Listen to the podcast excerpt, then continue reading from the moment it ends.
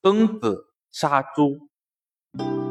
庚子之妻之事，其子随之而泣。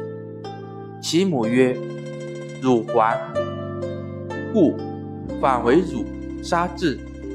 妻事事来。庚子欲不至，杀之。其子之曰：“克与？”婴儿戏耳。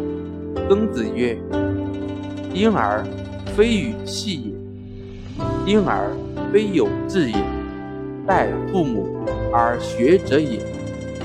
听父母之教，君子妻之，是教子妻也。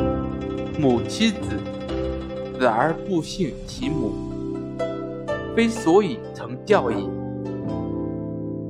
随朋志也。”译文：曾子的妻子到集市去，他的儿子哭着要跟他去。